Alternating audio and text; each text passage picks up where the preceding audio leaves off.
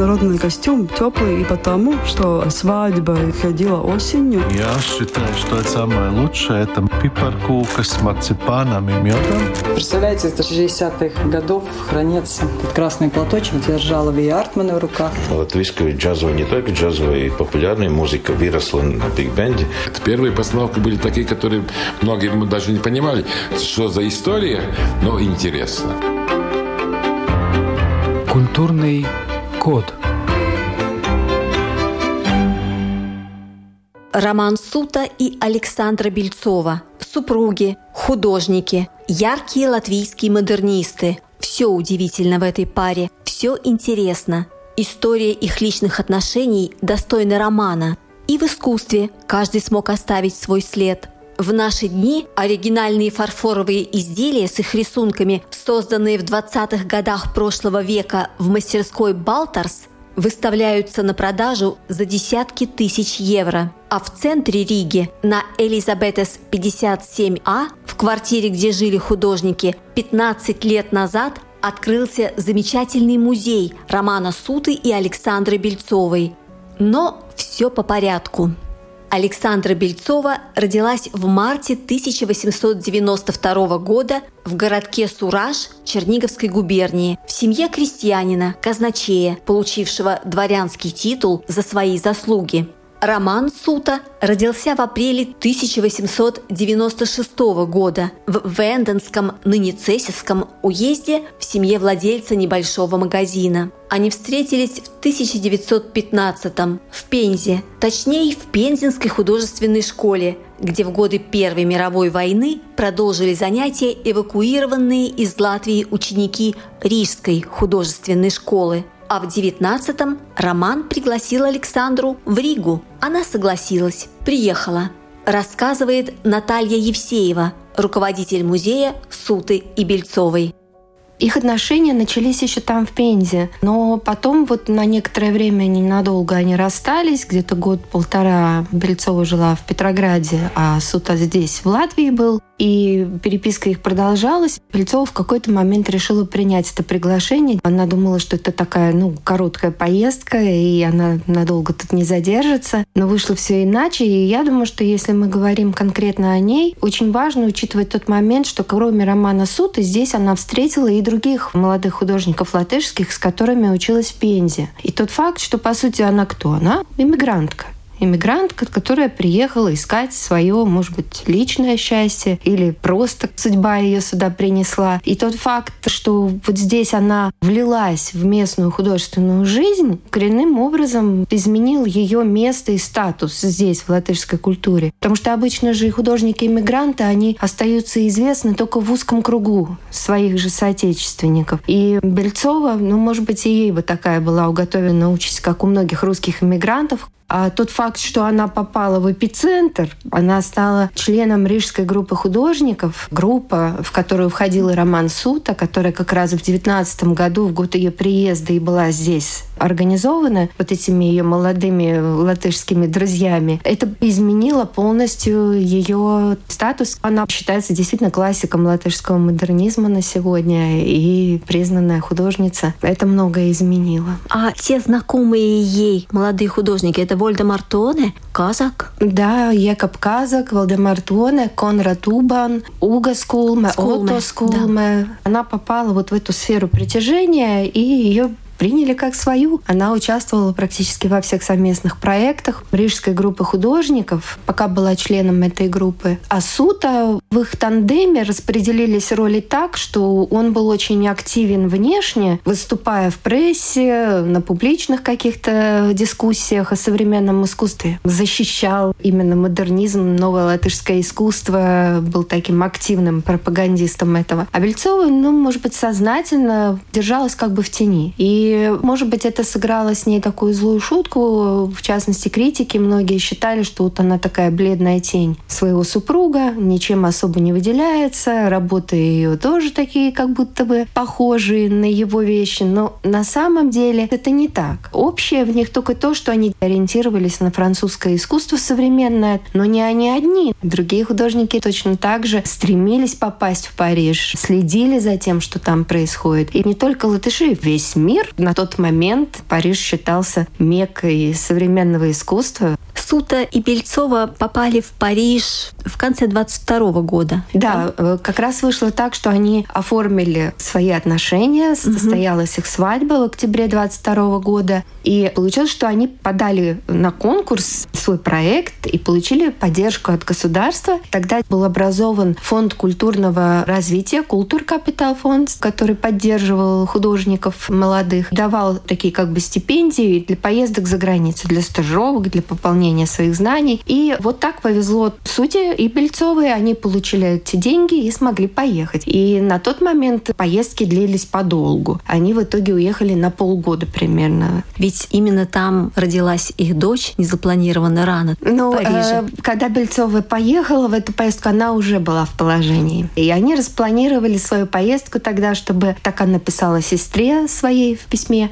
что они на обратном пути остановятся в Берлине, в больнице, и там все должно было случиться. Потому как Берлин на тот момент из-за очень сильной инфляции после Первой мировой войны было все предельно дешево. Даже дешевле, чем в Риге. Они так посчитали, что вот так это будет правильно. Но действительно так и есть. Дочь Татьяна родилась раньше, чем планировалось. В Париже 28 марта 1923 года. Вот как раз, к слову говоря, в этом году столетие со дня ее рождения. Музей будет это отмечать. Они поехали в Париж, они много чего там увидели, и мало того, они поучаствовали в выставке, причем в выставке с известными всем звездами и Пикассо, и Макс Эрнст там был, Фернан Леже. Да, это была такая выставка современного искусства, где действительно рядом висели и звезды на тот момент, и, может быть, малоизвестные, и никому, может, даже в Париже неизвестные художники такие, как вот наши латышские модернисты. Это действительно очень важный такой момент. Латышские модернизм заявил о себе на европейской арене. И что важно отметить, хотя вот они ориентировались на французское искусство, их нельзя назвать лишь эпигонами. Они пытались переосмыслить, приспособить все это к своему художественному темпераменту, к тому, что свойственно для латышской культуры. У Бельцовой был свой багаж. Она успела поучиться в Петрограде, в высших э, художественных государственных мастерских у Натана Альтмана. То есть какие-то тоже у нее были уже свои визуальные впечатления. Это действительно была своя оригинальная версия того, что на тот момент считалось актуальным в мировом искусстве.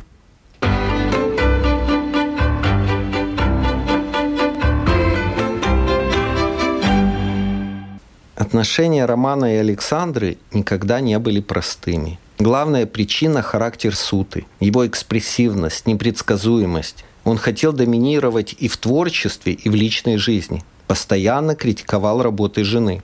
Да и женился на Бельцовой дважды. Вот как это было. Пригласив Александру в Ригу в 19 году, Роман как-то не спешил с предложением руки и сердца. Но в один из дней к сути примчался Екоб Казак, и сообщил, что к Александре пошел свататься Отто Скулме. Сута немедленно бросился в квартиру, где жила Бельцова, и прогнал соперника. Вскоре состоялась свадьба. Кстати, свидетелем выступил не кто-нибудь, а сам Райнис. Он же был посаженным отцом, поскольку Александра осиротела еще в детстве. Что касается развода и повторного брака, оба события произошли в 41-м. Бракоразводный процесс затеял Сута, стремившийся доказать серьезность своих намерений актрисе Бените Озолине, в которую тогда был влюблен. Процесс тянулся долго. Он изрядно вымотал Бельцову. Наконец, развод состоялся. Однако уже через несколько месяцев Роман явился к Александре с предложением пожениться вновь. Причем в случае отказа угрожал самоубийством. Они опять расписались, что не помешало сути буквально через неделю уехать в Грузию, в Тбилиси. Больше семья его не видела.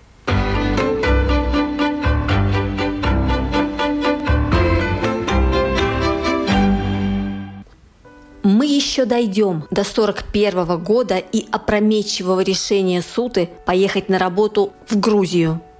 Но пока на календаре 24 и в Риге происходит знаменательное событие – Трое молодых художников Роман Сута, Александра Бельцова и Сигизмунд Витберг открывают мастерскую по росписи фарфора «Балтерс». Как полагают искусствоведы, это первая попытка создания единого стиля в латышском декоративном искусстве – стиля, объединяющего современное мировосприятие с национальными традициями культуры. Балтерс выпускал феерический фарфор.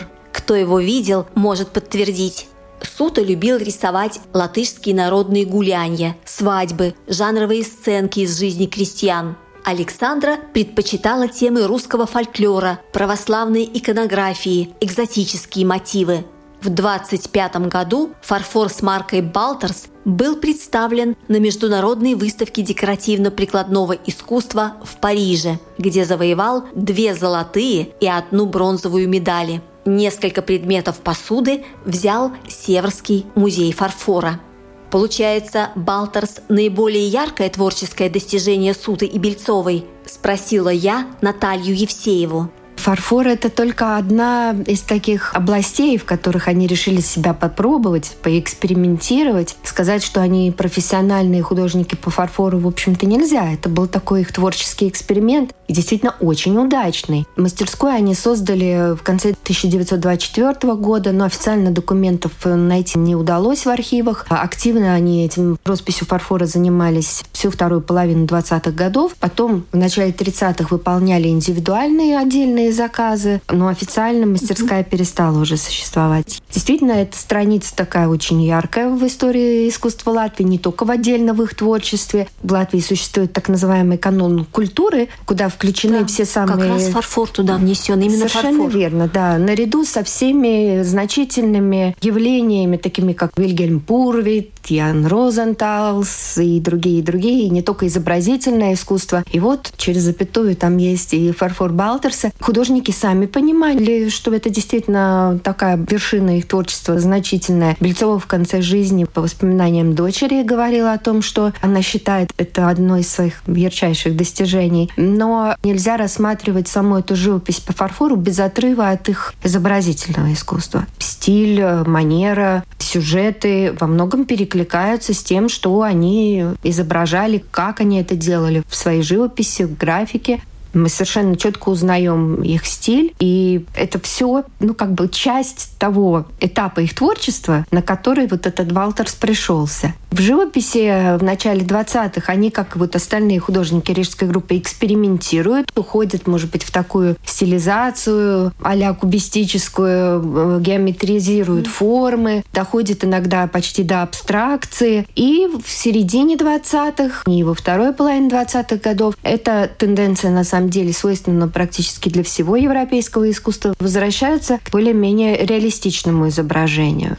А можно сказать, что Сута был руководителем рижской группы художников? Вначале это был Якоб Казак, который, к сожалению, очень рано умер в 20 году. У него был туберкулез, беда многих в начале 20 века, просто такая вот чума. И на его место выбран был не Роман Сута. По-моему, Отто Скулман был после Казака. Но Романа Суту можно скорее назвать таким, ну, идеологическим, духовным лидером, который мог за собой вот, ну, вести, обладал невероятной силой убеждения, и следует отметить его преподавательский талант еще ну, в молодом возрасте, он начал преподавать, читать какие-то курсы, лекции по истории искусства. Потом открыл свою студию, сам еще будучи достаточно молодым художником. Ну, чуть больше 30 там, или около того. И впоследствии, вот в конце 20-х, в 30-х, когда он начал преподавать так последовательно и много, из его студии вышло очень большое количество хороших, серьезных э, латышских именно графиков. Он делал акцент в те годы на преподавание рисунка, композиции. Его интересовало графическое искусство. И он был тогда членом Рижского общества графиков и участвовал в выставках именно со своими графическими работами.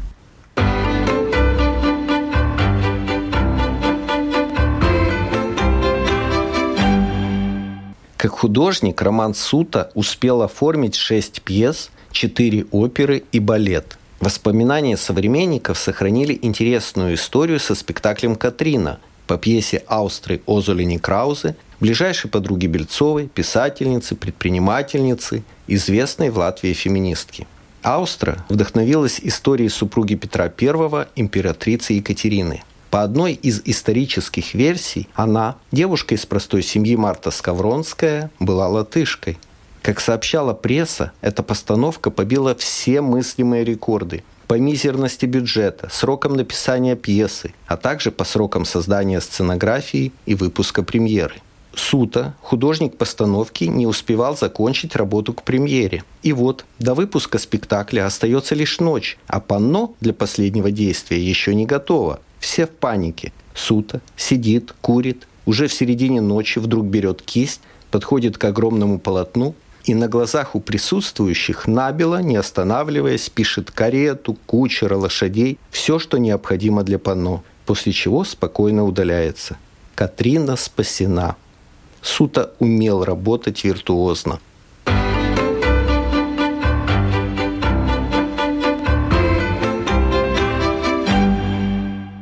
Можно сказать, что теперь мы знаем о романе Сути уже немало. Остались, пожалуй, финальные аккорды – кино, политика, поездка в Грузию. По мнению специалистов, у Суты определенно было кинематографическое мышление. Он любил жанровые композиции, часто рисовал ипподром, цирк, разные ситуации на улицах, рестораны, кабачки, пьянчук, картежников, обитательниц злачных мест. В его работах всегда действие, движение. Это всегда рассказ о чем-то, история. Кинематограф привлекал его больше, чем театр – и вот в 1939 году он становится художником-постановщиком Рижской киностудии. Продолжает руководитель музея Суты и Бельцовой Наталья Евсеева. Вполне логично, что в конце жизни он в итоге пришел к кино, где он себя, может быть, смог реализовать более полно. Смог бы, если бы так рано не ушел. Да, к сожалению, к сожалению, не успел он до конца все замыслы свои реализовать. Да, он был репрессирован в 1944 году. У него здесь, в Латвии, вышел полностью законченный фильм «Восстание в Каугури», по-латышски «Каугуриеши». И начал он работу над биографическим фильмом о композиторе Эмилии Дарзинше. Но началась война, работа над фильмом была прервана, он в таком виде, как был задуман, не вышел. И вот он уехал в Грузию, где он успел закончить тоже один фильм и начал работу еще над несколькими. Но так как он был арестован в 43-м осенью, в сентябре, то уже из титров, когда эти фильмы вышли, его имя было изъято. Он отработал три года на Грузия фильме, когда его оговорили. Его же реабилитировали в конце 50-х. Оговор антисоветской пропаганды и хлебные карточки. Да, так и было. До конца всех нюансов мы не знаем, потому как это большое дело, которое там состоит чуть ли не из 20 э, томов, и э, там очень много материалов, потому как кроме него было задержано еще большое количество людей, которые все по этому делу проходили. Его в итоге оправдали по статье «Враг народа», но подделку хлебных карточек ему оставили. Поэтому полной реабилитации как бы семье не удалось добиться в конце 50-х годов. И это, может быть, отчасти повлияло на то, что здесь, в Латвии, он ну, до конца как бы в советское время не был признанным официально художником. Очень приходилось бороться семье за то, чтобы устроить его выставки. Одна состоялась в 70-е годы, и другая уже только в 90-е. Семья вообще 10 лет не знала, что с ним случилось. Верно. Вообще ничего не знали. Да, они пытались найти его, писали запросы туда, в киностудию, в Грузию, и получали даже ответы в которых им писали, что он проживает на такой-то улице, а по факту его уже 10 лет примерно не было в живых на тот момент. Суд замалчивался в советские годы?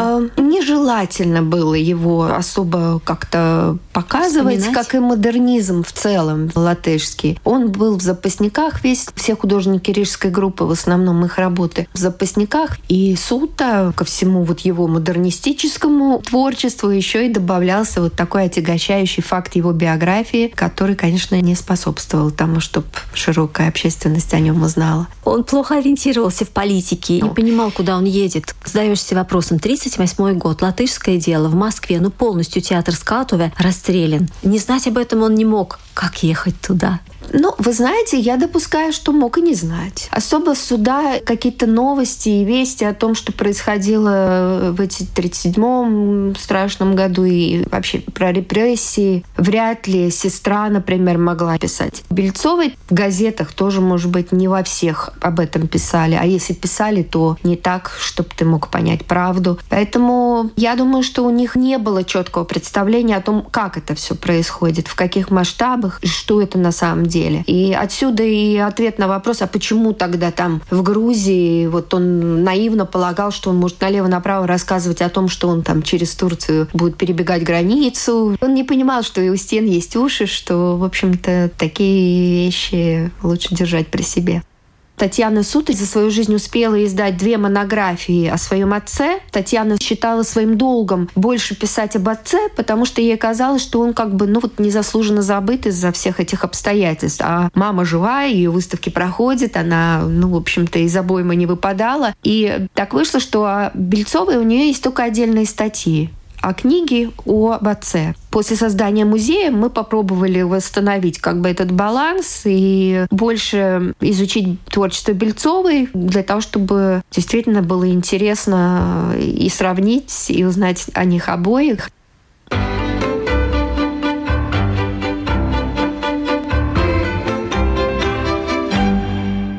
Несколько лет назад в Риге вышла книга «Рижская гетто» в рисунках Александры Бельцовой. Почти всю Вторую мировую художница провела в Риге. Еврейская гетто появилась на ее глазах. Осенью 41-го туда попали несколько знакомых Бельцовой, в том числе ее бывший преподаватель музыки. Александра стала носить в гетто продукты. Она рисовала все, что видела, сопереживая, примеряя эту боль на себя. Сохранилось около 50 рисунков. Это именно рисунки, сделанные на разных кусках бумаги, порой на обрывках не предназначенные для выставок. Они долгие годы лежали в секретаре художницы и были обнаружены только после того, как в квартире начали обустраивать музей. Солдат отнимает ребенка у матери. Колонна узников гетто под конвоем. Рыдающая в отчаянии женщина с двумя маленькими детьми.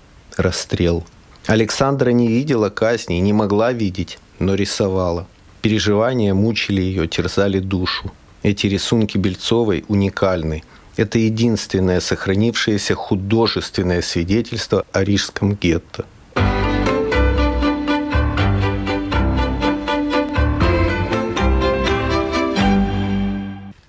Музей романа Суты и Александры Бельцовой существует на Элизабетес 57А благодаря воле одного человека – дочери художников Татьяны Суты, балерины, а впоследствии искусствоведа Купила эту пятикомнатную квартиру мать Суты, Наталья. С 1935 года вся семья жила там. До конца дней квартира была приютом для Натальи, Александры и Татьяны. В советское время две комнаты отняли, жильцов, так сказать, уплотнили, кухню сделали общей – только в 90-е Татьяна смогла вернуть себе все имущество полностью, приватизировала квартиру и завещала ее вместе с работами родителей Латвийскому национальному художественному музею. Условие было единственное – создать в квартире музей. В 2004 году Татьяна ушла из жизни. Спустя 4 года музей открылся.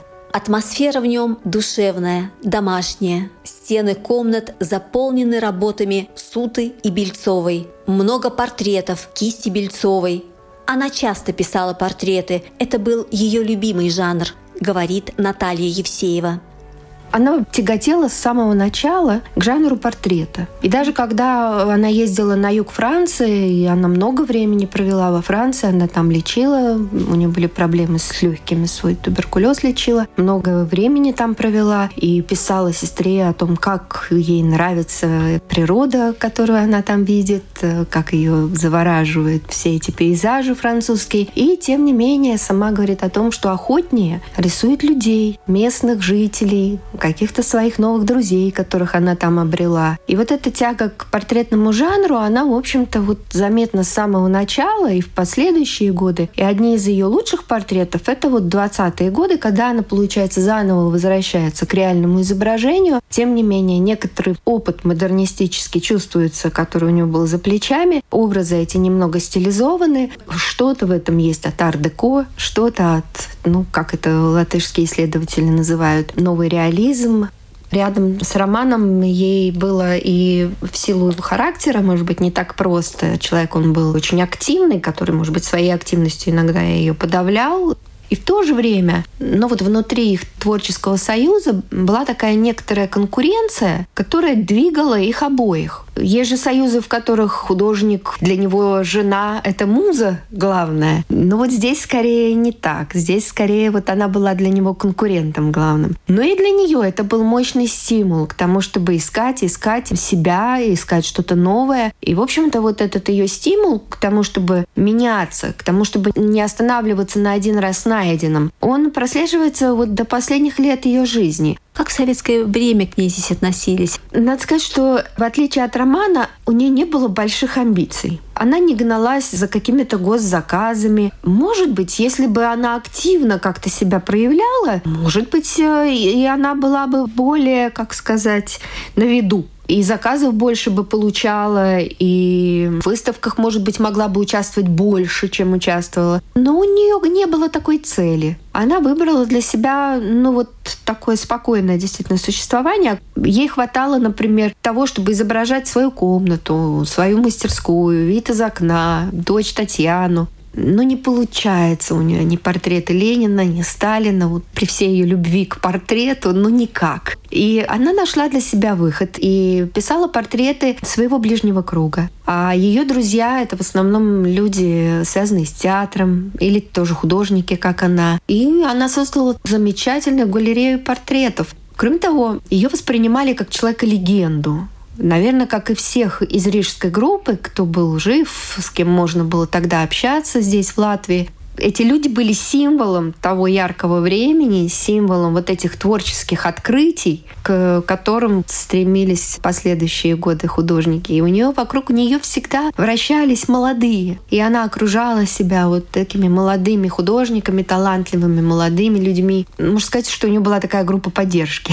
Она всегда или ее находили эти друзья и, и люди, которые помогали ей морально, а иногда и материально. Она привлекала к себе таких и сама таких искала, успешно находила. У нее были очень душевные, близкие отношения с поэтессой, писательницей Луцией Замайчей, публицисткой, журналисткой, писательницей Аустровой Золоне Краузе, Анта Клинц позднее, актриса наша знаменитая, Арвид Озолинч, легенда латышского балета. И это вот те люди, которые давали ей силы, внушали ей какую-то действительно веру в себя. Александра жила одна 40 лет после смерти мужа. Ее личная жизнь никак не устроилась за это время. Таких вот каких-то фактов, чтобы мы могли сказать, что у нее был какой-то постоянный друг, такого нет. Я не знаю, может быть, это потому, что она особо не искала. Я не исключаю, что у нее, может быть, и не было такой потребности. 30-е это было время очень сильных эмоциональных потрясений для нее. Личной жизни именно, помимо развода. У нее были еще